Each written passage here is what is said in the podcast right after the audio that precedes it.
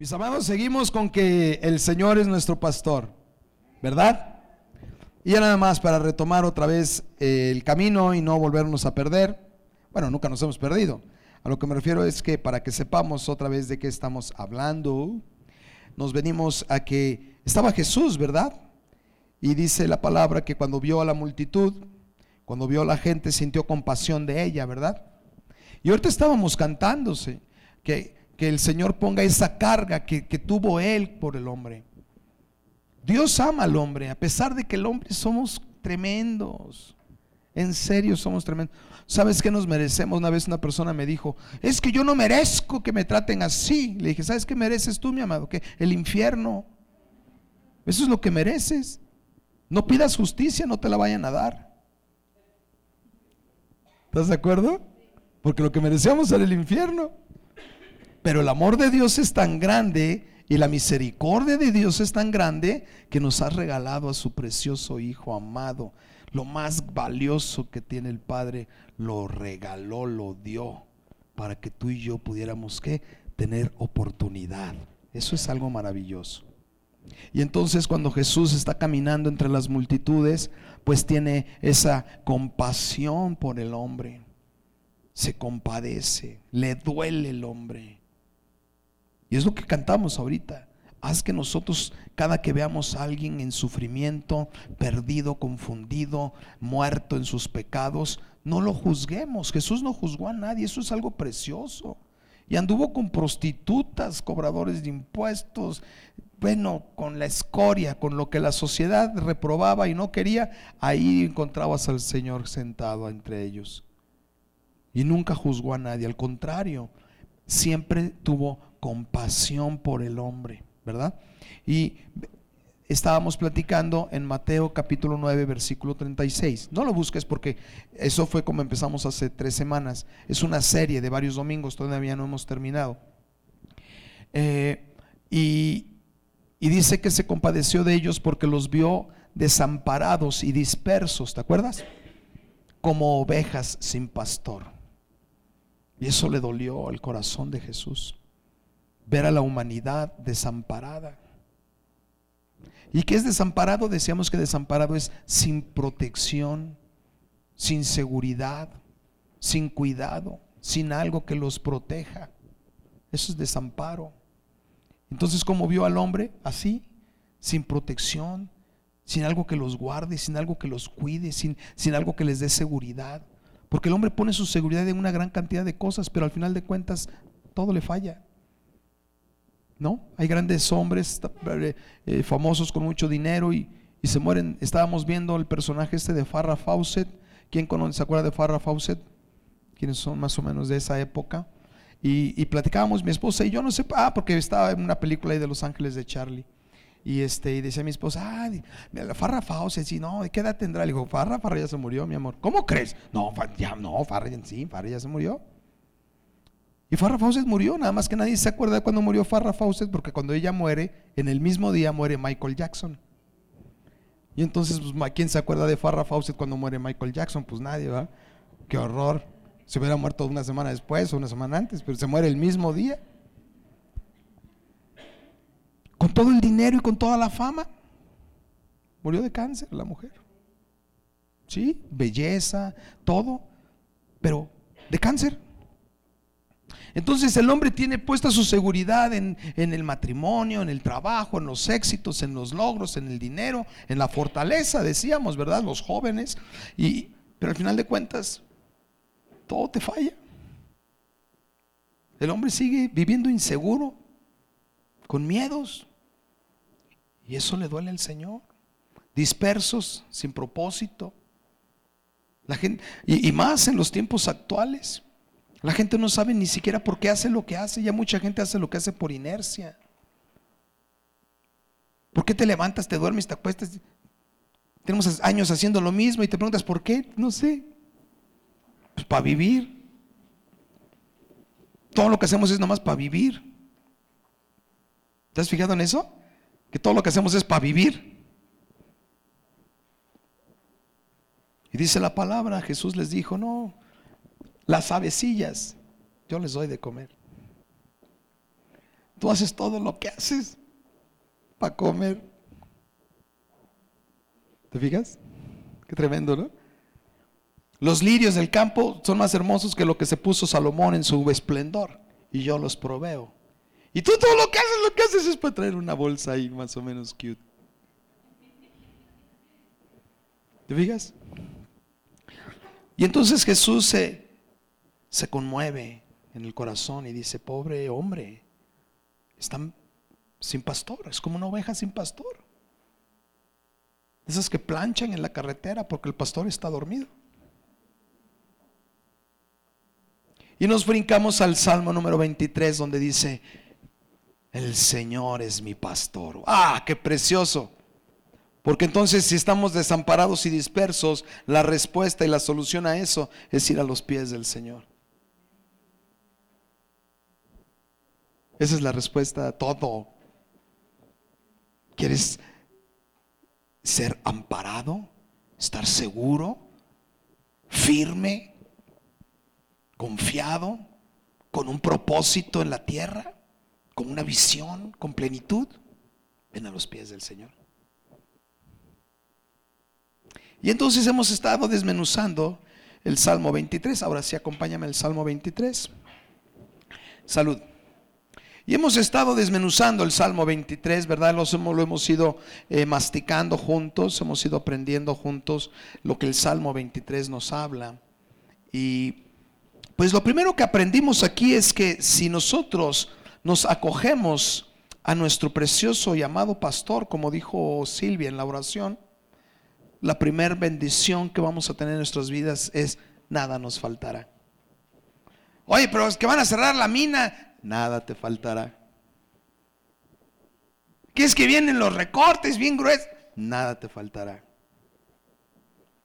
Si tú estás a los pies del pastor, si tú estás bajo la sombra del omnipotente, como dijo mi esposa, nada te faltará. Nada te faltará mujercitas que no tienen un varón, nada te faltará. Nada te faltará. ¿Por qué? Porque mi esposa, bajo los pies del pastor, será mucho más bendecida, protegida y cuidada y guiada de lo que yo pudiera hacer con ella. ¿Estás de acuerdo? Yo estoy seguro. Los que estamos en Cristo luego decimos, ay, si yo me muero, ¿qué va a ser de mi familia? Si yo me muero, voy a, me muero, voy a dejar de estorbar. Porque entonces el Señor va a llegar de pleno a mi esposa y a mis hijas.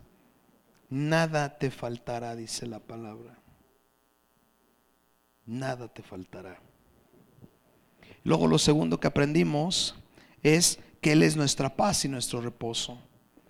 El hombre está angustiado, con depresiones, con colitis, con gastritis, se queda pelón. Bueno, todo lo que le pasa porque se está tronando los dedos todos los días y los matrimonios parece campaña y porque tú y yo no. Y bueno, y, y dice el Señor, ¿quieres encontrar la paz? Ven a los pies del pastor. Él es tu paz y tu reposo y nos dimos cuenta que el reposo y la paz viene en dos partes, porque ahí viene, y la primera es en la presencia de Dios. Cada que tú estés en la presencia de Dios serás confortado. Y la segunda es, te guiará por sendas de justicia. Para que haya paz en el corazón del hombre es necesario que el hombre viva conforme a la palabra de Dios. No debiendo nada a nadie. Y lo que vimos hace ocho días es no temeré mal alguno porque Él está conmigo. No sé que le tengas miedo. Pero cuando estás a los pies del maestro, a los pies del pastor, no hay nada que temer. ¿Qué te puede pasar a los pies del maestro? ¿Qué te puede suceder en los brazos del Señor? ¿Quién te puede hacer daño? ¿Te acuerdas de María que está a los pies de Jesús? Y dice, María ha escogido la mejor de las partes.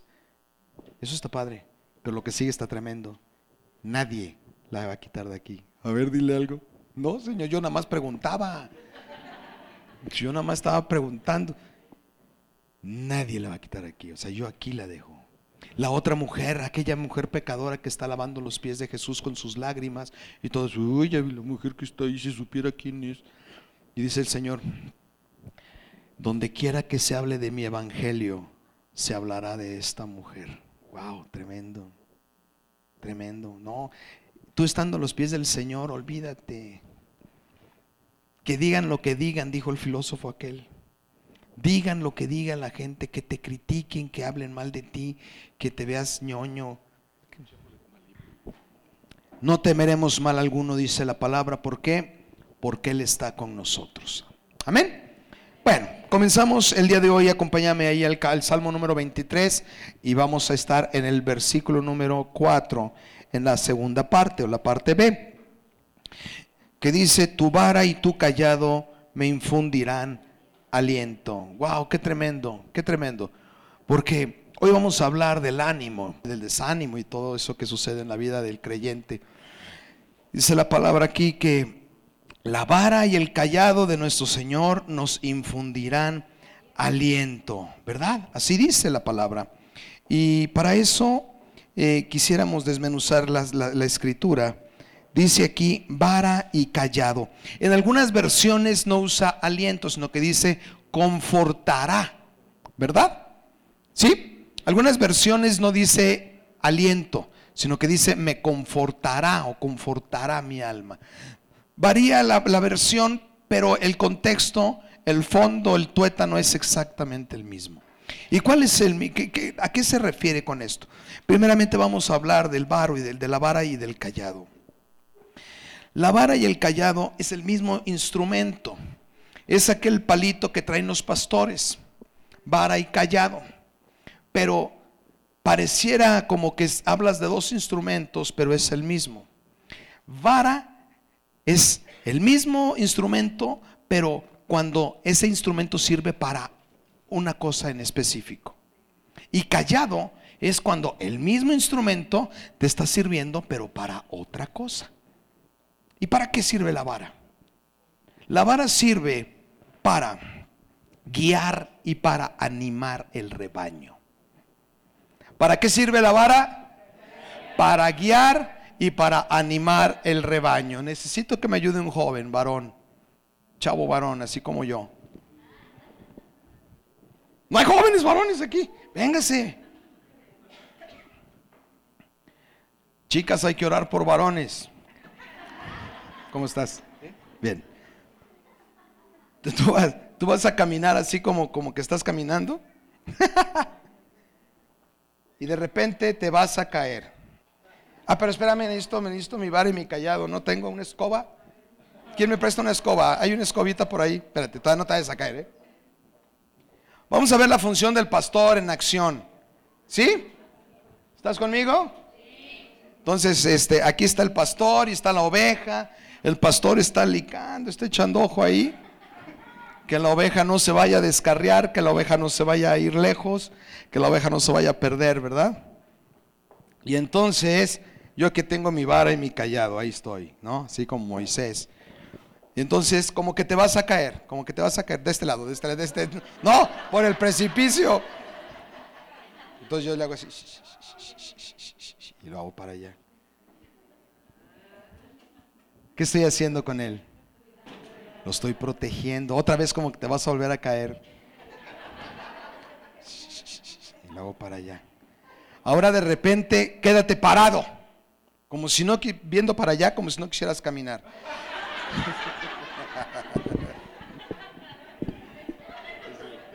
ok, entonces ahí está, ¿sale? Y entonces, pues ya vamos todos caminando para que vamos a los verdes pastos y vamos a donde hay agua y donde está todo bien, pero él se está quedando atrás. Entonces yo le digo, hey, Romualdo, vente, camina. Y no camina Romualdo. Así le puse al borreguito Romualdo. Y no camina el borreguito Romualdo. Y ya todos ya van para acá. Y el borreguito Romualdo no camina. ¿Qué es lo que hace el pastor? Entonces el pastor llega. Te y camina, caminas. Gracias. Gracias, Romualdo. ¿Te fijaste? Es un ejemplo muy sencillito, muy sencillo, pero que nosotros vemos la función del pastor y cómo trabaja como vara la vara y el callado. Entonces, la vara es para guiar, para animar, para proteger. ¿Estás conmigo? Sirve para guiar. Cuando la, la ovejita va caminando un camino que no es, la vara, paz, paz, paz, paz, paz, paz, paz, paz. Te estás saliendo del camino. Es que no, no, espérate, ten cuidado, ahí, ahí te puedes desbarrancar, te puedes despeñar. Y así como le hice ahorita. Que vamos avanzando y va toda la, todo el redil, va todo el grupo de, de ovejas caminando, pero hay una oveja que no quiere caminar. No quiere caminar, no sé si ya se cansó o no tiene ganas, tiene migraña, no sé qué tiene la verdad. Entonces, lo que hace el pastor es regresar por la oveja y pa, pa, pa, con la varita le anima, ¿verdad? Entonces, eh, dice aquí la palabra, tu vara y, mi, y tu callado me infundirán aliento o me confortarán. Entonces la vara y el callado tiene la finalidad de guiar, de animar, de proteger. Eso es para lo que sirve la vara y el callado. Y dice ahí la palabra que con eso la oveja va a ser confortada, va a ser animada. ¿Y qué este, con aliento y confortar? ¿Y qué significa aliento y confortar? Significa darle ánimo, entusiasmo y aumentar sus fuerzas. Fíjate nada más, toda esta información ahorita la vamos a poner en un costalito para que entendamos lo que dice la escritura ahí a nuestros corazones. ¿Estás conmigo? Vamos a leerlo nuevamente. Tu vara y tu callado me infundirán aliento. Quiere decir que tú me guiarás, me animarás, me protegerás, me defenderás, me rescatarás y eso aumentará mis fuerzas. ¿Sabes quién es el que le da fuerzas al cansado? Dios. ¿Sabes quién le da ánimo al que no tiene? Es Dios. Hay una gran cantidad de personas en este mundo que ya no quieren seguir adelante. Ayer lo vimos el, domingo, el sábado en, este, en este taller. Y no voy a hablar de personas que ya no quieran vivir, pero vamos a empezar desde lo más trágico. Hay personas que ya no quieren vivir. Actualmente, ya lo hemos estado platicando, los índices de suicidio han aumentado, han aumentado de una manera tremenda en número y han aumentado en población. Antiguamente se suicidaban los señores que tenían 11 hijos. Se suicidaban aquellos que la pareja lo engañó. Se suicidaban aquellos que las cuentas no les salían. ¿Verdad? Pero actualmente se están suicidando niños, jóvenes. O sea, personas que no tienen o no debieran de tener una carga emocional como la que las que te acabo de describir. Ya no quieren seguir viviendo. Ese es el peor de los casos, es el caso más trágico. Pero hay otras personas que ya no quieren seguir adelante con su matrimonio. Hay personas que ya, ya no quieren seguir adelante con la vida familiar que tienen. En serio, hay personas que se han acercado a mi esposa y a mí para pedir pastoreo y nos dicen, es que sabes que yo ya tengo ganas de descansar, de ser papá o, o, de ser mamá. Ya quiero unas vacaciones, agarrar un monte, irme lejos donde no me conoce nadie. Es el corazón hablando. No estamos juzgando, te digo que nosotros no, no, no, pero estamos viendo, estamos poniendo un termómetro en el corazón de la gente. Y la gente ya no quiere vivir. Y la gente ya no quiere seguir adelante con su relación. Y la gente ya no quiere seguir adelante con, con el rol que, que, le toca en la vida. Y la gente ya no tiene visión.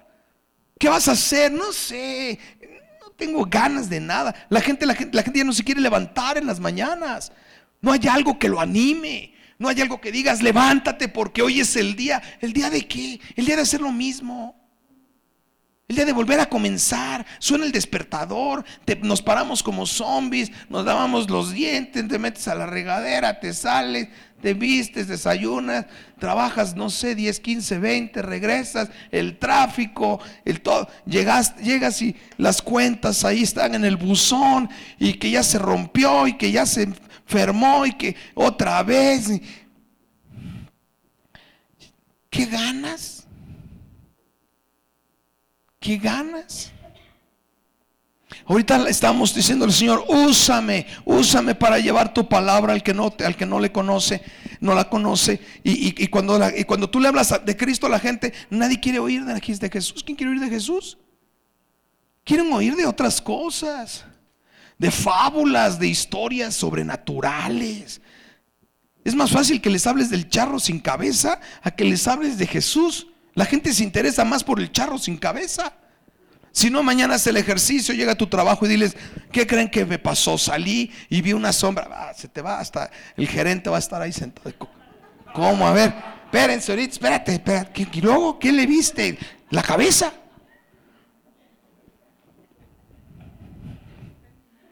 Pero ¿quién quiere oír de Jesús? Estábamos viendo en la mañana mi esposa y yo, mi, esposa y yo mientras nos preparábamos, estábamos, pusimos el canal de enlace y estábamos viendo el testimonio de Yuri. ¿Conoces a Yuri? Y estaba dando su testimonio esta mujer de cómo el Señor la toca y la alcanza y la rescata. Y, decía chistosamente, ¿no? Al principio le compartía al camarógrafo, al de los cables, al del baño, al del set, al del polvo, a todo el mundo le hablaba de Cristo. Pero cuando te vas dando cuenta que la gente no quiere oír de Cristo, vas bajando el volumen. Se mueran sin Cristo, culpa de ellos.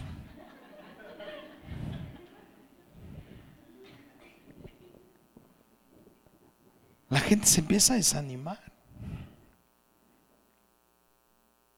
La gente nos empezamos a desanimar en todo lo que hacemos, ¿verdad? Todos tenemos salida de caballo fino y llegada de caballo viejo. Dice la palabra que Él, Él nos da nuevas fuerzas.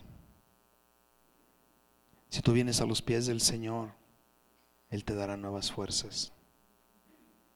Si tú vienes a los pies del pastor, Él te dará nuevas fuerzas, te dará nuevos ánimos, renovará tu visión, te dará una manera de ver las cosas con un propósito eterno. Cuando tú ves las cosas que haces con un propósito eterno, entonces ya no te mata lo que, lo que aquí suceda o no suceda. Tú sabes que hay algo más grande que eso.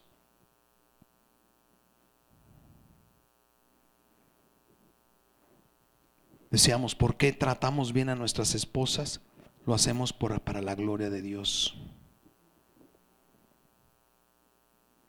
¿Por qué tratamos bien a nuestros esposos? Porque lo hacemos para la gloria de Dios. Todo lo que hacemos es para la gloria de Dios. No se lo merece. No, no estamos hablando de si se lo merezca. Estamos hablando de cuál es la razón de por qué hago las cosas. Tenemos que empezar a ver las cosas desde la óptica, desde la visión de Dios. Y entonces vamos a ver cómo es que el Señor usa la vara y el callado en nuestras vidas. Y la primera es, es nuestra protección, nuestro cuidado y nuestra defensa. En segunda de Crónicas, capítulo número 20, versículo 15, acompáñame a Crónicas. Está en la parte de atrás de tu nuevo, Antiguo Testamento. Búscalo en tu índice si no lo conoces. ¿Me puedo quitar la chamarra? Sí. ¿No? No, es que aquí, aquí no hace frío, ¿eh? Nada más tantito, nada más no me abran las puertas, señores. Traigo un chalequito.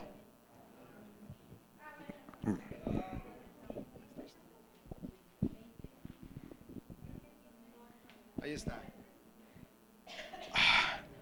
¿Me puedo quitar el chaleco?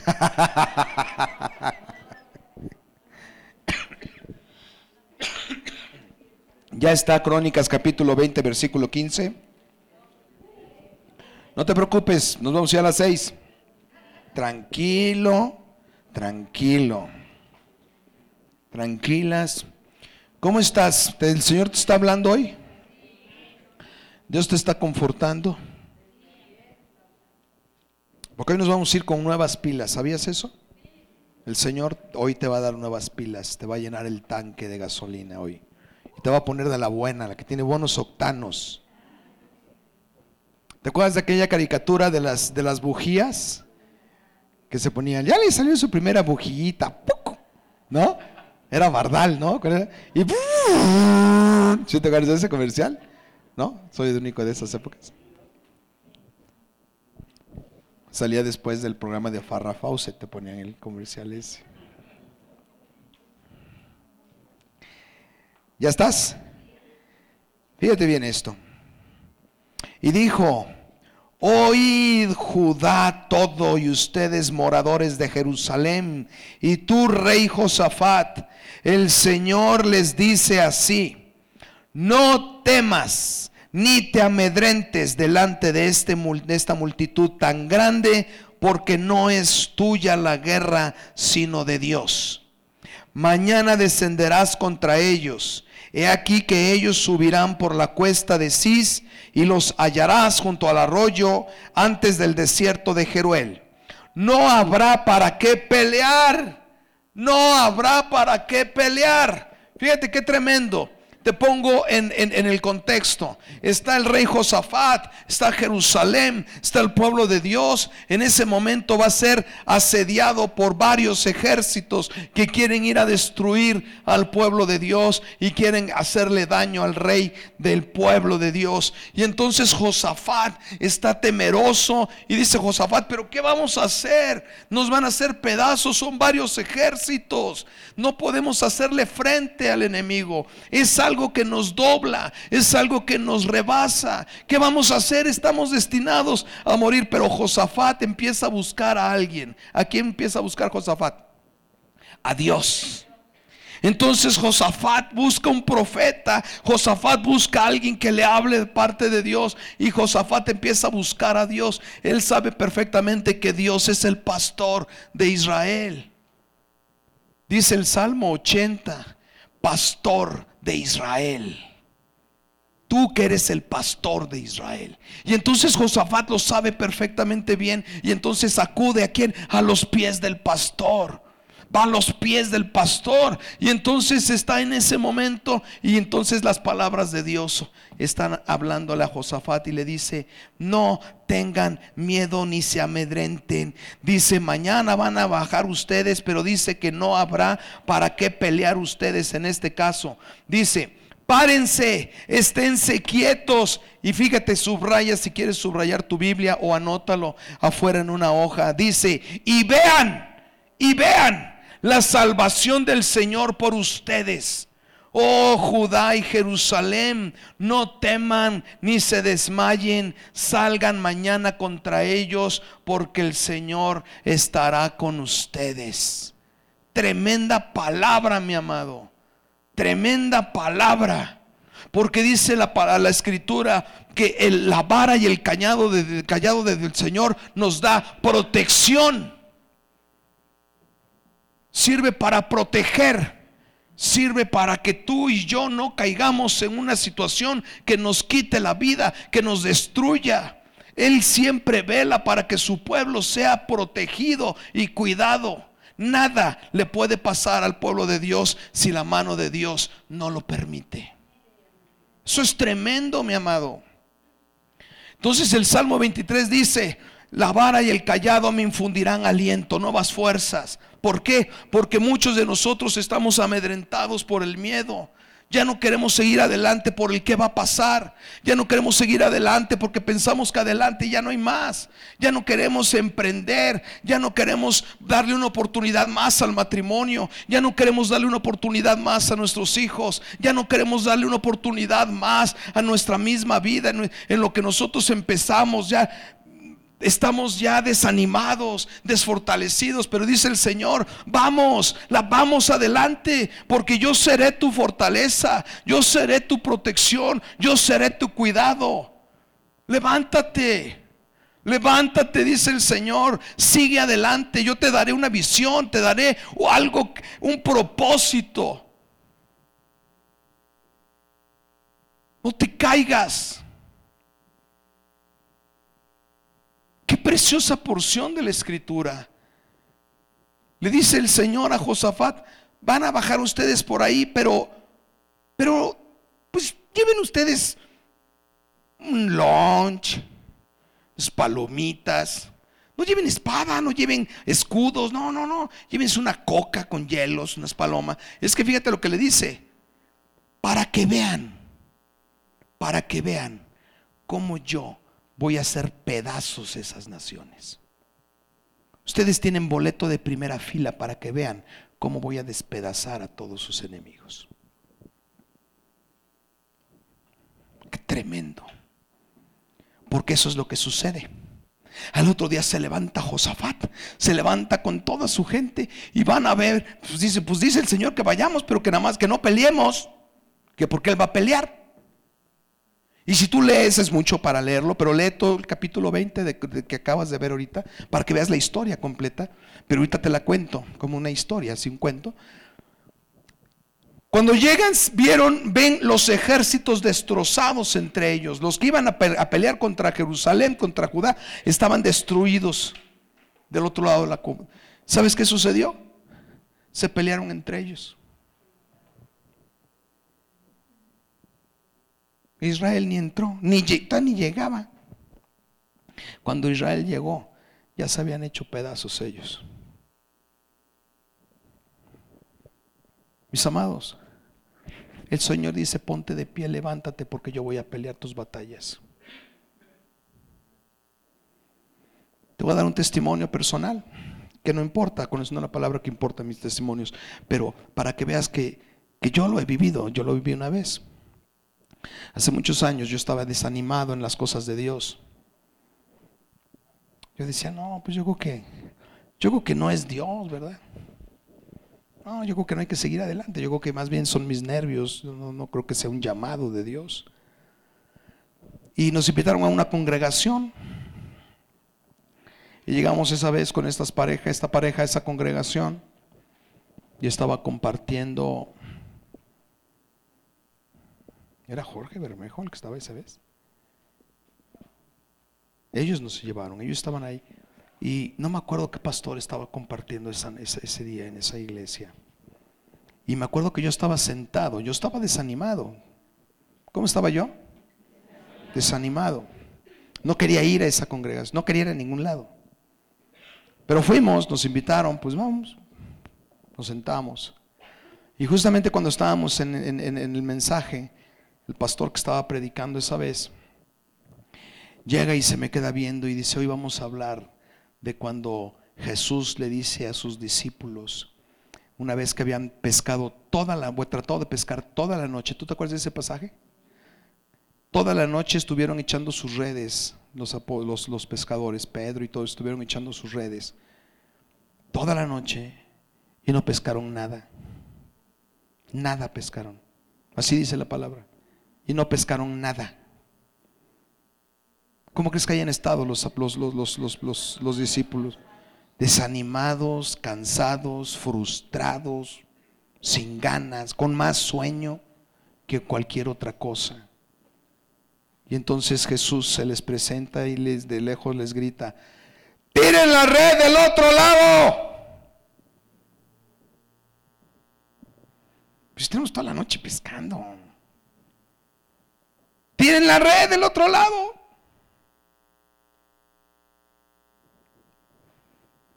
Pues porque tú me estás diciendo que tire la red, o a tirar la red. Tiraron la red. Y dice la palabra que habían tantos peces en la red que tuvieron que acercarse otras barcas para ayudarlos a sacarlas. Así es el Señor. Así es el Señor. Y el pastor me lo estaba diciendo así. Vuelve a tirar la red. Vuelve a tirar la red. Y yo me acuerdo que ese día salí y le dije a Vero, voy a volver a tirar la red.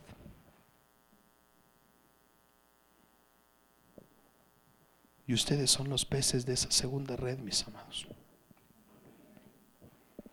Ustedes son esos peces, más los que vienen. Así es Dios.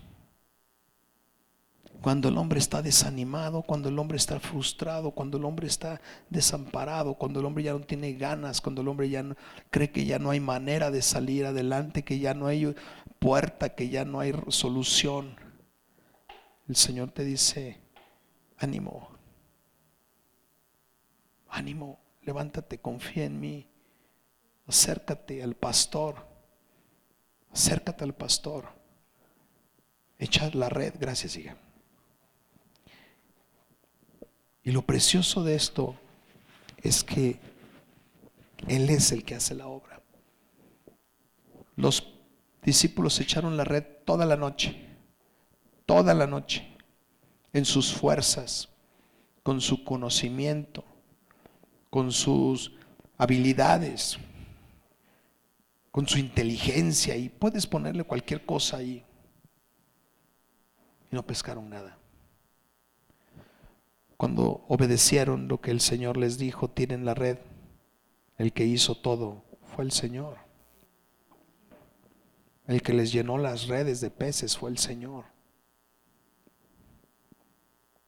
Cuando el hombre, el, el, borreguito que estaba aquí, que se iba a caer, el borreguito que estaba aquí sin querer avanzar, no está en sus fuerzas. No está en su habilidad, no está en su destreza. Él depende plenamente del pastor. Esa es la característica de la oveja. La oveja depende plenamente del pastor, totalmente del pastor. Y cuando tú y yo dejamos de confiar en nuestras propias fuerzas, en nuestra sabiduría, en nuestro dinero, en nuestros conocidos y en aquellas cosas, y cuando nosotros también eh, dejamos de, creer que, que, las cosas se van a dar simplemente sol, y empezamos a confiar en Él y nos acercamos a Él y seguimos su dirección, porque ahí viene la otra, es la guianza cosas grandes suceden en tu vida. Cosas grandes suceden en tu vida. Tu red se llena de peces.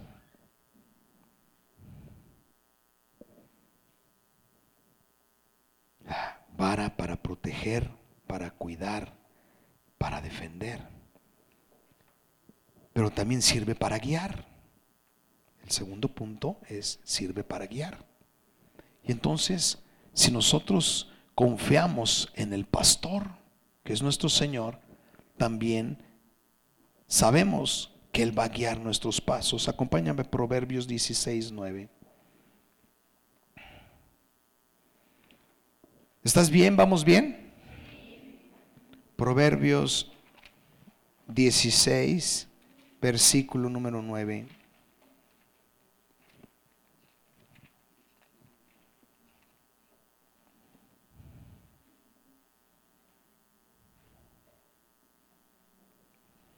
Espero. Cuando ya lo tengas, digo, uh, ya estuvo. Bueno, Proverbios es sencillo encontrarlo. Dice, el corazón del hombre piensa su camino. Hasta ahí, ahí frenamos. El corazón del hombre, ¿qué hace? Piensa su camino. ¿Verdad? ¿Hacia dónde quiero ir? Lo que quiero hacer. Lo que me gustaría conseguir. Y vas poniendo tus estrategias y vas poniendo tus planteamientos de tu vida y vas ahí queriendo ver hacia, hacia dónde vas a llevar tu destino, ¿verdad? Los jóvenes, no, pues yo voy a hacer, yo voy a deshacer. Eh, los matrimonios recién casados, pues empiezan a poner sus, sus fundamentos para, para empezar a caminar hacia cierta dirección. En mi caso, pues ya este, pues pensando más bien que ya te voy a comprar. no, es un chiste. Lo que pasa es que estoy por jubilarme y no sé por qué la gente cuando se jubila creen que, se van a andar en yate, pues, pues, como, si, como si los regalaran, ¿verdad?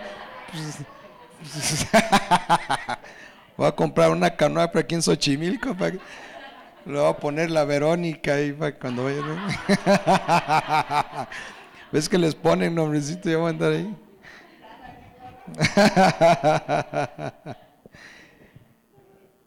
y empiezas a pensar, ¿no? Empiezas a poner tus planes, empiezas a poner tus planteamientos. Y pero dice la palabra en la segunda parte, dice que el hombre es el que piensa su camino, pero, pero el Señor endereza sus pasos. ¡Wow! Tremendo, tremendo, tremendo, tremendo, tremendo. Eso me encanta.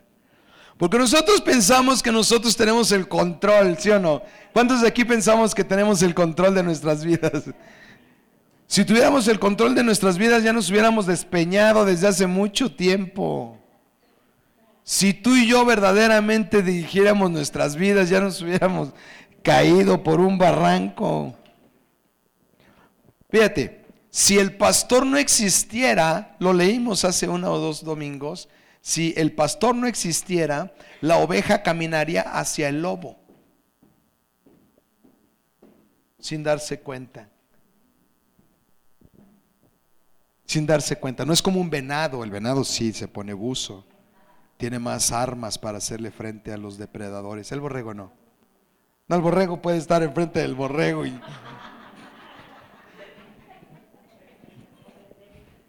Se lo traga todo. Por eso un venado no necesita pastor. ¿Tú has visto un venado con pastor?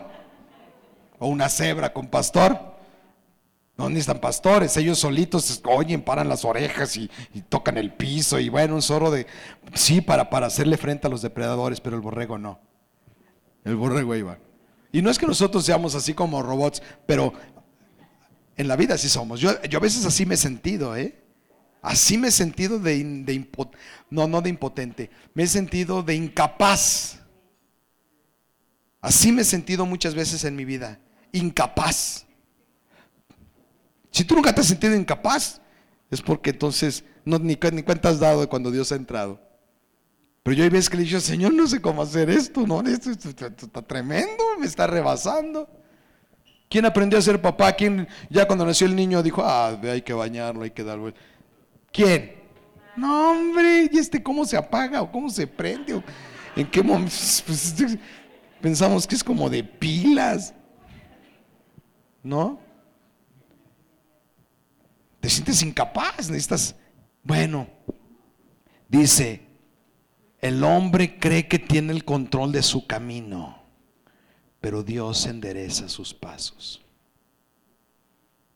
Precioso, precioso. Pero, ¿cómo endereza el Señor los pasos del hombre?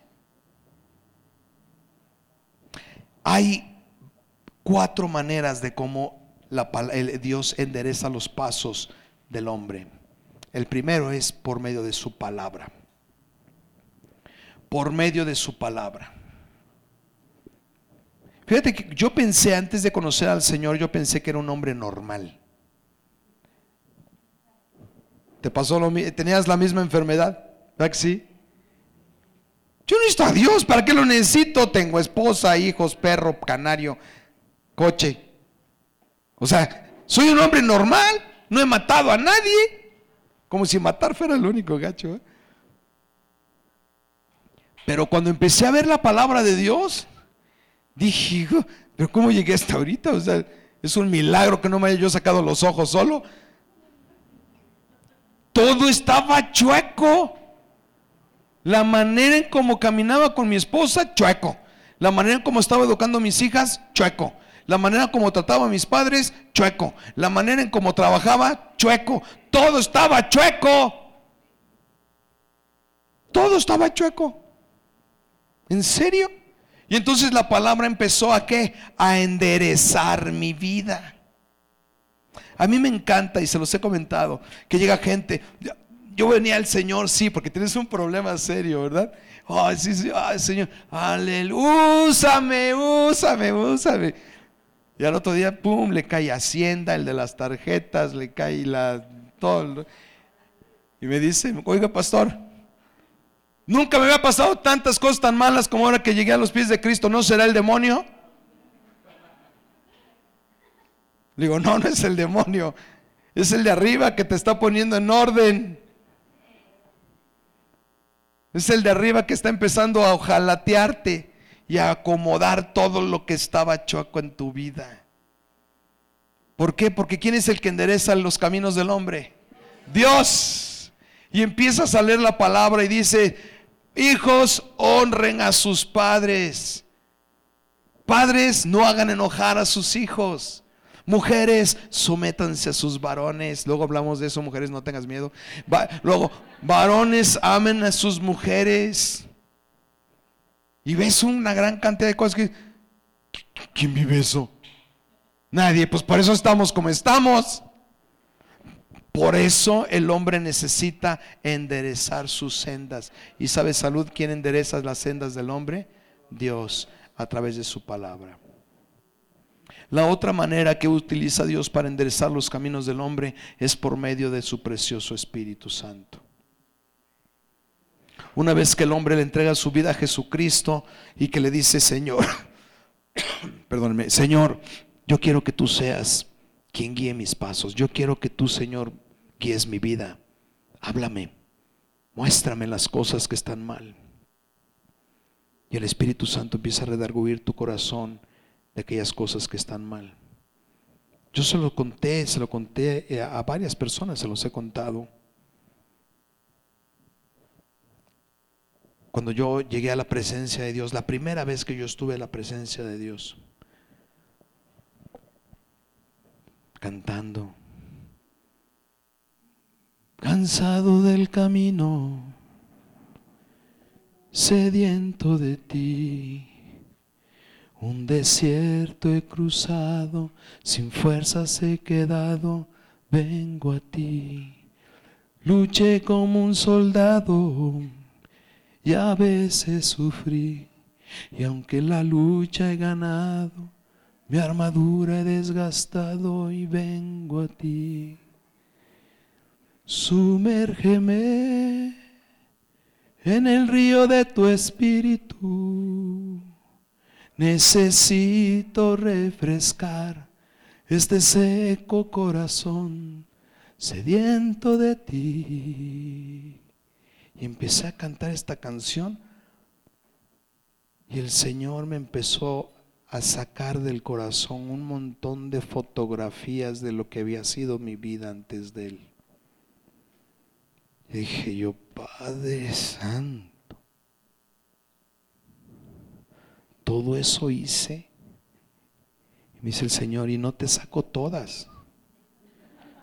Esto es en lo que dura la canción.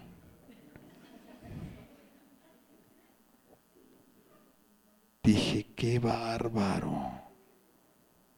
En serio, yo me consideraba un hombre normal. Y cuando estuve cantando esa canción el Señor me empezó a sacar mi corazón, mi vida, la vida de muchas personas, dije, no, Padre Santo, pero qué tremendo he sido, qué horror. Es el Espíritu de Dios. Yo ahí no tenía una Biblia. La Biblia endereza tus pasos, pero en esa tarde yo no tenía una Biblia en las manos. Esa tarde estaba yo, por eso es muy importante la alabanza, porque estás alabando al Señor, pero mientras tú estás alabando, si verdaderamente las cantas de corazón, el Señor te va a ministrar. Y mientras yo estaba cantando esa canción, el Señor me estaba diciendo, ¿sabes qué, Ramón? Eres una persona que necesita trabajar con esto. Eres un un hombre, Ramón, que necesitas trabajar con esto también. Y no se te olvide, Ramón, que también necesitas trabajar con esto. Y le dije, ya, ya. Ya me di cuenta que soy una persona que tiene, que yo pensé que guiaba mi camino de la manera correcta, que yo pensé que tenía mi matrimonio de la manera correcta, que yo pensé que, mi, que todo estaba de la manera correcta. Pero el Señor estaba en ese momento enderezando mis pasos, diciendo, estás en camino de muerte, Ramón. Si sigues así, te vas a despeñar.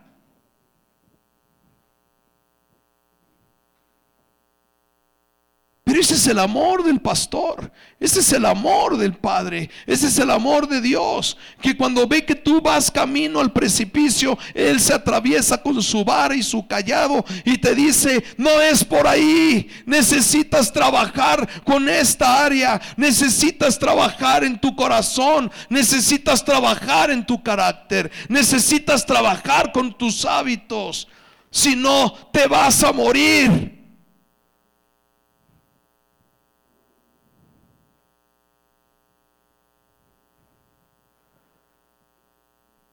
Es el Señor, es el pastor que con su vara y su callado endereza las sendas del hombre.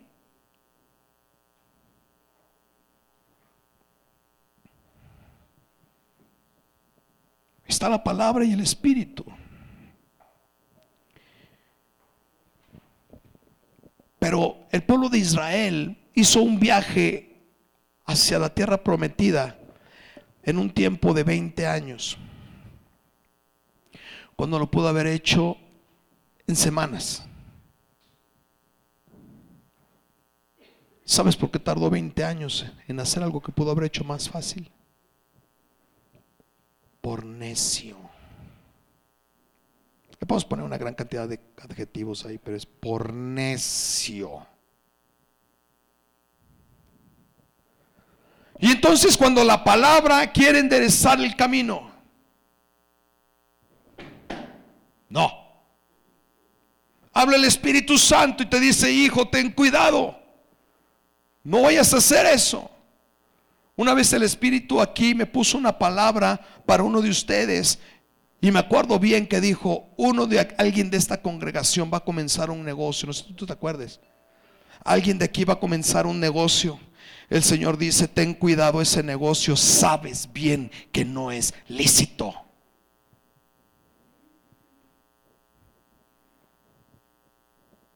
Espíritu habla. Y cuando no. ¿Qué crees que le hubiera pasado a la ovejita si cuando la vara y el callado le dice, ten cuidado, no es por aquí? Y dice la oveja, aquí está bajito. Bueno, para mi estatura ya es una altura considerable. Pero para alguien normal está bajito. ¿Qué pasa? Te mueres. Te mueres. Se muere tu matrimonio. Se muere tu hogar. Se muere tu, tu proyecto. Y si sigues por ese camino, te mueres tú. El hombre tiene camino de muerte en todo lo que hace. En todo lo que hace, el hombre el destino es muerte. Porque la oveja puede caminar hacia las fauces de un, de un lobo sin darse cuenta del peligro.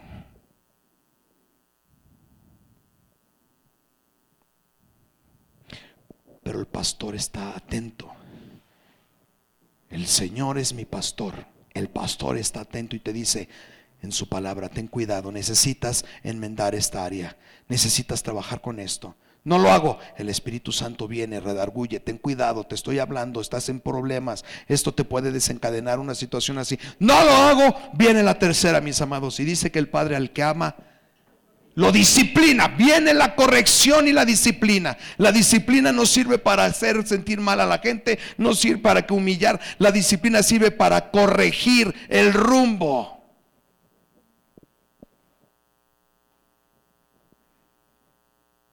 La disciplina sirve para corregir el mundo, el, el, rumbo. Por eso dice la palabra que al que ama disciplina. ¿Sabes por qué?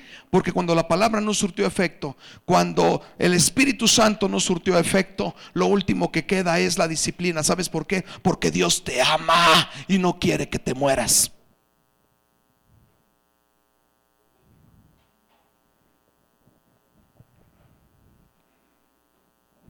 Y en la disciplina y en la corrección son las consecuencias de nuestros actos. El Señor jamás, jamás va a evitar que tengan consecuencias tus actos, aunque seas hijo de Dios. No se te olvide eso jamás. Porque pensamos que como somos hijos de Dios, cualquier burrada que hagamos no va a pasar nada porque somos hijos de Dios. Eso no, eso, eso no, eso no va a pasar jamás. Precisamente porque eres hijo y porque eres hija, el Señor va a permitir que tengas consecuencias porque te ama. ¿Te acuerdas de David? Ya estoy terminando. ¿Te acuerdas de David? David cayó en adulterio. ¿Sí o no?